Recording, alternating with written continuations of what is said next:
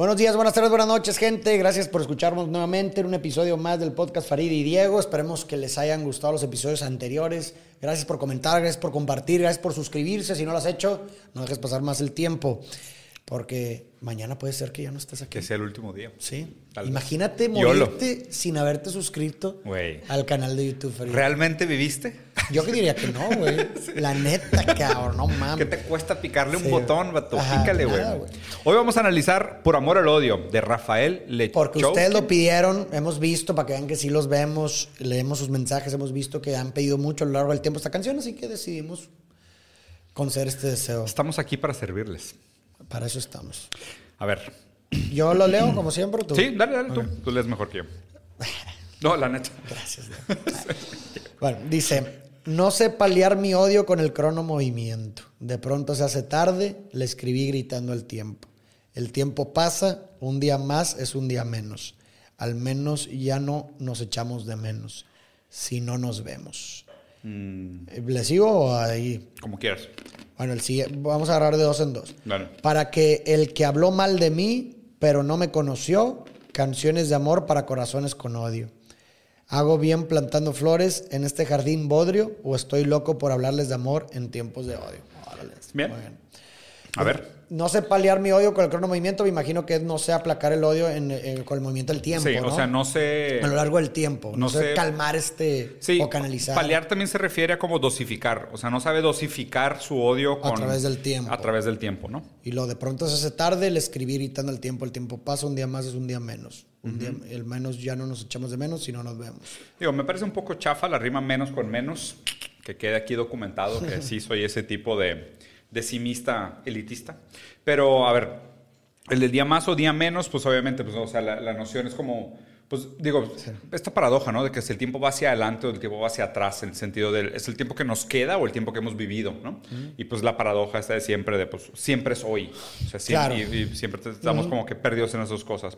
Eh, para que el que habló mal de mí, pero no me conoció, canciones de amor para corazones con odio, hago bien planta- plantando flores en este jardín bodrio, o estoy loco por hablarles de amor en tiempos de odio. O sea, está hablando como de... No sé si aquí esta estrofa sea como en defensa de sus buenas intenciones, de por más que el territorio no le parezca fértil, el, el jardín bodrio, eh, hablar de amor en tiempos de odio, eh, ¿sabes? O sea, hablar de canciones de amor en corazones con odio. O sea, como que él está diciendo de que pues, hay algo, hay una semilla que plantar de buenas intenciones, de afirmación, donde solo hay resentimiento, dolor, infertilidad, donde, o sea, Casi como, o sea, ¿se puede uno volver a enamorar a medida que, que pasa el tiempo? ¿Hay algo fértil después de la ruptura o una vez que un corazón queda roto ya no se puede reparar? Creo que por ahí va. Sí, digo, también, no sé, puede haber diferentes interpretaciones. Tal vez en este segundo párrafo puede ser como algo muy, o sea, en donde hay un, en un mundo polarizante, abrir una conversación, pues es un acto de rebeldía, Saludos a diría Roberto. Sí, explico, o sea, es un, un dicho como que a lo mejor actualmente el ambiente puede ser hostil y porque es hostil, pues yo entrego, pues tal vez esta canción, que es un texto, Un una intento. lírica, un intento de, tra- de tratar de... De reivindicar el de amor y el romanticismo cuando hay tanto odio, ¿no?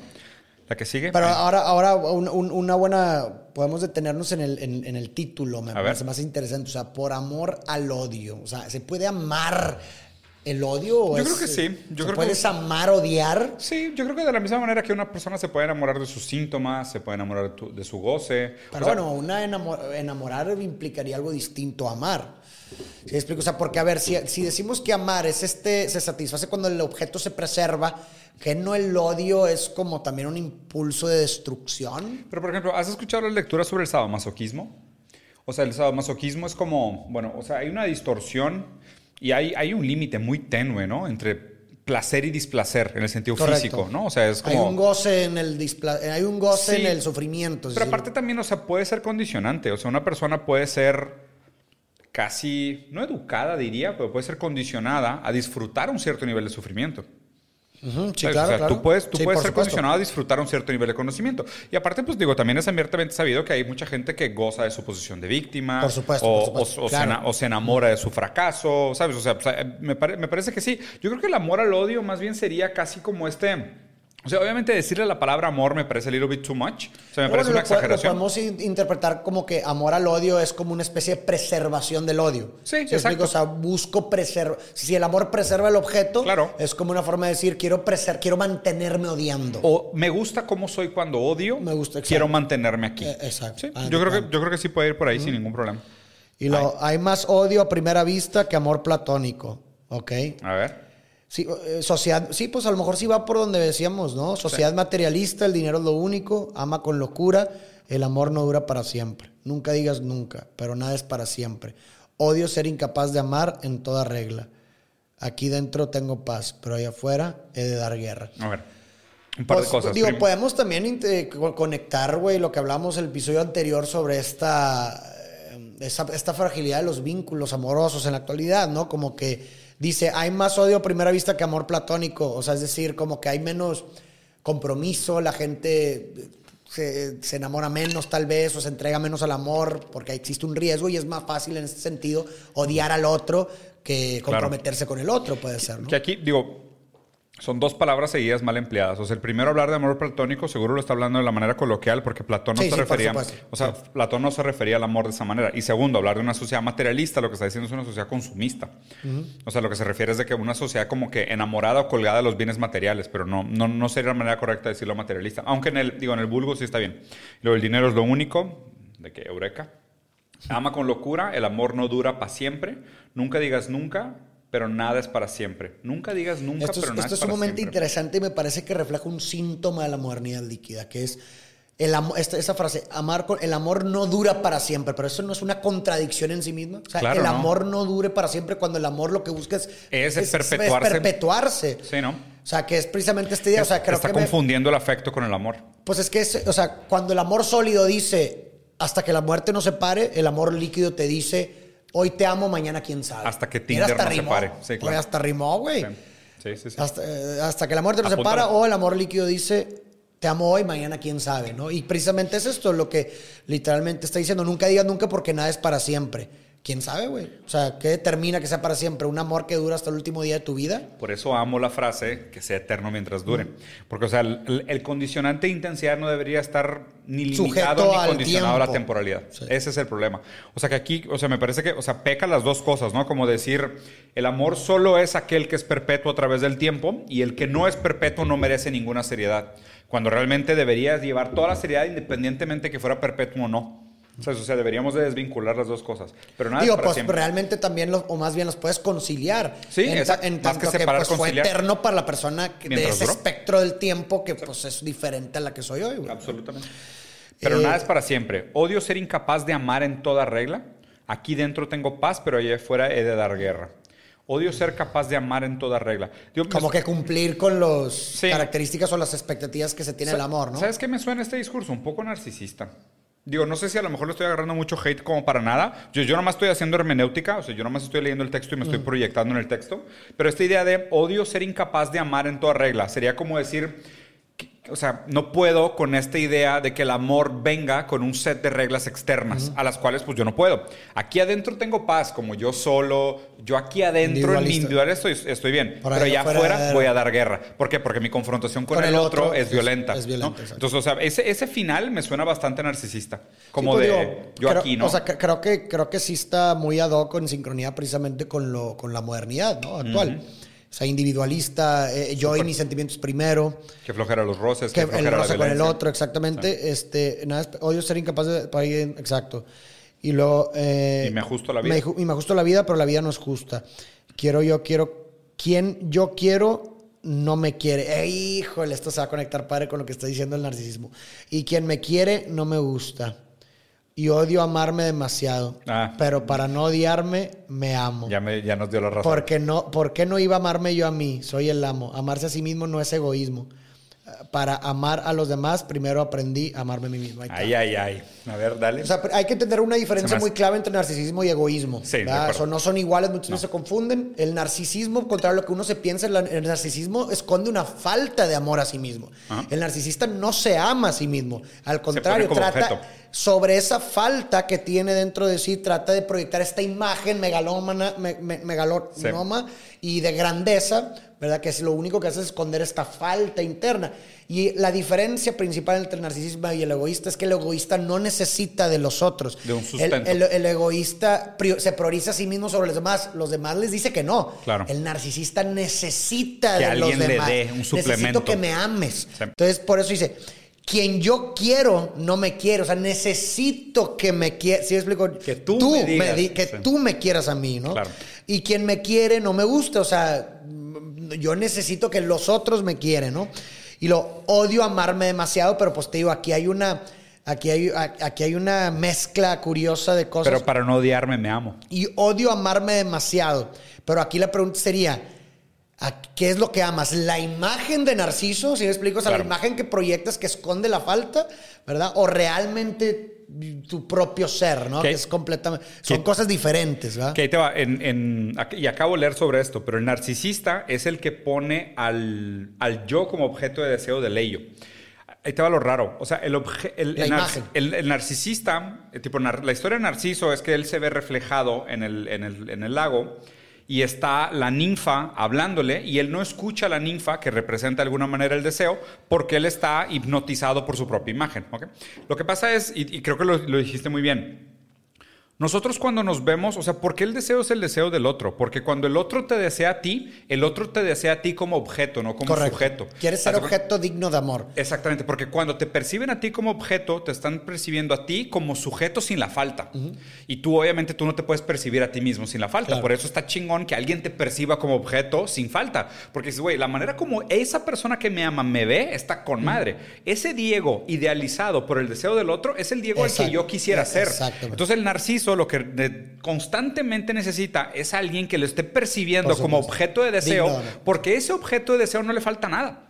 O sea, ese objeto de deseo es su, es su versión idealizada, es, es lo que él cree que es, ¿no? O sea, él es él menos su Y menos por su eso falta. necesita la confirmación constante, la atención, etcétera, Claro, para confirmar claro. que eh, eh, precisamente esa imagen que proyectes es amada. Y otra cosa que está muy presente en este, en este texto es la dialéctica del esclavo y el maestro, ¿no? O sea, todo este tema de eh, quien yo quiero no me quiere y a quien me quiere no me gusta. Y, y después termina diciendo soy el amo, ¿no? ¿Por qué? Porque en la dialéctica de Hegel del esclavo y el maestro lo que pasa es que, pues digo, se topan dos personas, dos subjetividades que se tienen que reconocer. Pero para que una individualidad reconozca a la otra, tiene que ser libre y autónoma. Solo una individualidad libre y autónoma le puede dar un lugar a otra individualidad libre y autónoma. El problema es que nunca son iguales. Entonces, siempre en ese choque de mortal, una reconoce a la otra, pero una pierde. La que reconoce, pero, y ahí está lo raro, el amo se vuelve dependiente del esclavo. El narcisista se vuelve dependiente de aquellos que lo admiran.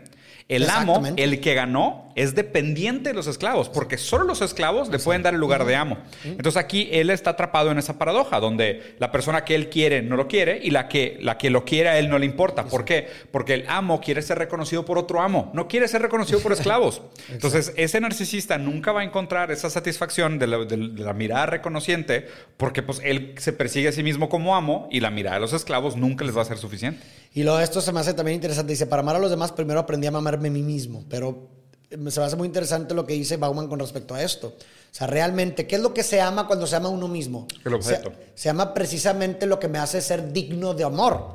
La personalidad adecuada para ser amada, es lo que dice Bauman, que se ama cuando se ama a uno mismo. Pero ¿qué no entonces finalmente uno aprende a amarse a sí mismo gracias al amor que recibió de los demás primero? Por supuesto. Si, por ejemplo, tus, si durante tu eh, primeros, primera infancia tus cuidadores no te amaron, pues difícilmente vas a saberte amar a ti mismo y a los demás de manera saludable. Claro, Entonces, claro. realmente el amor a uno mismo se fundamenta, ¿verdad? O se enraiza en el amor que te ofrecieron los demás. Claro, primero. que alguien te tuvo que dar lugar. Eh, Sí, sí, sí, exactamente. Y lo Odio caer. Odio caer, odio tener que levantarme, odio madrugar, odio despertarme tarde. ¿Me amas? ¿A cuántos más con las mismas ganas? Volver, volveré a casa, me haré una, me iré a la cama. Me haré una, supongo, masturbación. Sí, claro, porque Sí. na- na- nadie como él para darse placer, ¿verdad? y lo, niña de papá ama a, a niño de la calle. Papá se encargará de que la relación falle. O sea, habla que aquí como que de esta distinto. O sea, cuando un amor está condicionado por la diferencia de clases, está, está prácticamente condenado. Pero también está hablando de que, o sea, niña de papá se refiere a una mujer que tiene el Edipo mal resuelto y después, o sea, se enamora de un niño de la calle, que es el que aprende solo, el malcriado, el que, pues, ¿sabes? El, el que se hizo solo. Y pues papá, o sea, supongo que la figura simbólica se encargará de que la relación falle, ¿no? Porque, pues digo, o sea, la, la niña con problemas de papá que no resuelve bien esos temas, después busca una figura paterna en todas sus relaciones y a lo mejor el Y no niño de la calle que acaba niño siendo como un animal salvaje, nunca va a querer jugar ese papel responsable de ponerse como figura paterna y el propio lugar del padre va a hacer que la relación falle. Aún me miran con odio algunas brujas del vecindario, pero recuerdo con nostalgia esos veranos en el barrio. Bien por él. Aquel que ya no sabe desahogarse sin drogarse, acabarán odiándole y acabará odiándose. Ok, entonces aquí es más interesante esta, este, esta- este cambio, porque dice, aquí pone primero acabarán odiándole y, y acabará odiándose, o sea que el odio a uno mismo, el autoaborrecimiento está condicionado a que los otros me odien. Pero es que no eso se contradice Con con el amar a los demás, primero aprendí a amarme a mí mismo. Sí. Porque estoy de acuerdo con él. Si me odian primero, esto va a fomentar el autoaborrecimiento a mí mismo. Si Claro. mis cuidadores no mamaron, esto va a Sí. alimentar mi autoaborre- Me voy a aborrecer a mí mismo. No, y aparte deja tú, o sea, se, se ve que su, o sea, que su propia, o sea, su auto- la percepción del personaje está vinculada a la validación de los otros. Y obviamente si se pierde la validación de los otros, también se acaba el amor propio. Por supuesto. ¿Sabes? O sea, lo que él cree que es amor propio realmente es, lo que, es, la- es el amor del otro. Exacto, Pero él, lo está, pero él lo está todo transformando como, no, no, no, es amor propio, es ta, ta, ta. Pero pues digo, si me acaban odiando, pues me voy a acabar odiando yo también. Exactamente. sí. Los sucios de alcohol en la pared del de, del, de del de vicio. Mirábamos sin amor a esas damas, con, prejuicios. Ok. Odio a tu novio igual que odio tu I love you. Escribo otro episodio, es obvio, no estoy sobrio. Voy a odiarte hasta que me ames, para que me ames hasta odiarte. Prefiero ser un infame antes que me ames por mi arte. A ver, esa- Ok. está, está bonita. esta Sí, eso está, muy eso está bonita. padre. Odio a tu novio igual que odio tu I love you, ¿ok? Escribo, co- como que eh, me parece que la persona simplemente goza del deseo, ¿no? Lo único que quiere es desear, porque dice, Sí. voy a odiarte hasta que me ames, ¿ok? O sea, cuando me ames el, el odio va a consumarse. Sí, súper Pero, ¿no? que te- pero, te- pero, que, pero para que me ames hasta que te vuelva a odiar, ¿no? Entonces como que, este, o sea, como si de cierta forma el deseo de amor mata el, perdón, eh, voy a odiarte hasta que me ames, o sea, el deseo de que me ames lo va a transformar en deseo que me odies. Y se va a jugar como que cada vez que se consuma se va a transformar hacia el deseo de lo contrario, de lo, bueno, aquí sería interesante decir, el odio es lo contrario al amor, No, no, no necesariamente, pero digo, a mí lo que me parece esta estrofa me parece sumamente histérica, ¿no? Como, o sea, este, esta constante dicotomía de pasarse a un lado de la barda y luego al otro a conveniencia, como siempre ponerse de que no, no, no, lo otro. ¿Sabes? sí, De o que- sea, una vez que ya tienes, no, no, no, Ah, ahora no, no, mejor sí. esto. De que tienes novio, no me gusta. ¿Sabes? De que, ah, tipo, no estoy sobrio, ya me vienes a amar, no quiero. Me amas, ah, ahora yo te odio. ¿Sabes? Estás aquí, estoy allá. ¿Sabes? Y es como, eh, eh, suena bastante histeriquito. Y luego al final le decir, prefiero ser un infame antes de que me ames por mi arte. O sea, suena como poner de que el, No quiero que me estés conmigo, me ames por algo que hice. Sí, pero, pero pues digo, ahí la pregunta, ahí la pregunta entonces sería ¿quién eres? ¿Sabes? O sea, entonces, ¿por qué quieres ser amado? O sea, si, si tu arte supuestamente es una reflexión o una tangibilización pura de tu esencia, o tu arte no es un reflejo puro de tu esencia, lo cual no les- a lo mejor ni siquiera merecería ser llamado de arte, a lo mejor nada más son productos de consumo, o esa esencia no merece ser amada. ¿no? Entonces, es- es- ¿qué, o sea, ¿qué podría ser más puro de enamorarte de alguien por el arte que produce? Sí, sí, finalmente sería una extensión de, de la persona. de su tu, arte. de tu esencia, Exacto, de o sea, tu sería una ser, extensión de su ser. trascendencia, lo que tú quieras. O sea, me parece lo más bonito del mundo decir, güey, imagínate ver una pintura o un poema o un escrito de alguien y decir, estoy, enamorado de esa persona sin conocerla. O sea, sin saber nada más de ti, veo tus pinturas y estoy enamorado. Sería de que, güey, algo hay Sí, en, en claro. tu manera de transformar el mundo en arte que me hizo enamorarme de ti, pero este güey no. Antes de que me ames por mi arte, es como que chinga. O sea, te- hace que te estás confundiendo con tu, o sea, tu obra de producto Claro. consumista versus lo que realmente debería ser una producción artística. A mí, es, es- este, esta estrofa me parece sumamente histérica. O sea, como siempre poniéndose de que no lo otro, no lo otro, Sí, no lo- lo otro. ajá. Lo que tú dices al revés, lo que tú dices al revés, y siempre dando la contra. Ahora, una pregunta que te hago. ¿Tú crees que lo que sea, o sea, solamente lo que se ama puede llegar a odiarse? Y viceversa, o sea, hay Yo una sí. dialéctica entre lo que se odia se puede llegar a amar y lo que se ama se puede llegar a odiar. solo, aquello, solo aquello que tiene suficiente poder vincular como para tener la- el potencial de ser amado, también tiene potencial de, De ser, ser odiado. odiado. ¿Sabes? O sea, si no es algo que te provoque, ¿sabes? O sea, por una hormiga, güey, ¿sabes? O sea, tú puedes amar a una hormiga, es como que, pues no, pero tampoco la puedes odiar, Ajá. ¿sabes? Es como Aunque que- coloquialmente digas, ay, me cagan, odio esto, realmente no es lo mismo, no sí, es un claro. odio real. Exacto, son tan indiferentes como de, güey, o sea, ¿odias el plancton del hemisferio Sí. sur o es de que te da igual, güey? ¿Sabes? De que a lo mejor no lo entiendes Solo tanto, aquello sí. que te produce un... Una respuesta, respuesta muy, intensa muy intensa. podría ser amor y odio. Si no te produce una respuesta intensa, no me parece que merezca ni uno ni el otro. Ok, y luego ver. Esa es- escoria de ahí del tatuaje de amor a la patria, que mejor no busque bronca con cabrón de sangre fría. Mm. No doy clases de amor, escribo frases para amar. Crees que eres el mejor y yo te puedo ganar. Rima bonito, pero no, no acabo de entender a qué se refiere. Esa escoria de ahí de tatuaje de amor a la patria. Esa escoria de ahí del tatuaje, o sea, es como que esa persona de ahí que tiene un persona, tatuaje de amor a la patria, que no busque bronca con cabrón de sangre fría, o sea, con él. A lo supongo. mejor le está tirando a alguien, ¿eh? O Sí. sea, a lo mejor sí es una letra específicamente para alguien. No de doy que... clases de amor, escribo frases para amar. ¿Crees que eres el ¿Tiene mejor yo algún te puedo ganar? background de esta canción? ¿Sabemos? Pueden checar si es una canción de rencor y así. No sé por qué siento que el vato está tirando muchas pedradas, güey. Digo, Es parte de, todo un disco que es como un trayecto, o sea, de principio Ah, a fin. sí. Es que no, no lo vamos a acabar de entender, pero bueno, vamos a ver. Lo, amar para qué? Para acabar amargados. Somos de los que odian amar, pero quieren ser amados. me quiere, no te quiere, me quiere, no te quiere. Arranca hojas del blog. Porque es a mí a quien prefieren. Si le saco un palmo al modelo más alto de la gama, no es por fama, es por ganas. Creer en lo que amas no es la disciplina del clima primaveral. Mi estimada rima inspirada en la esquina de un bar.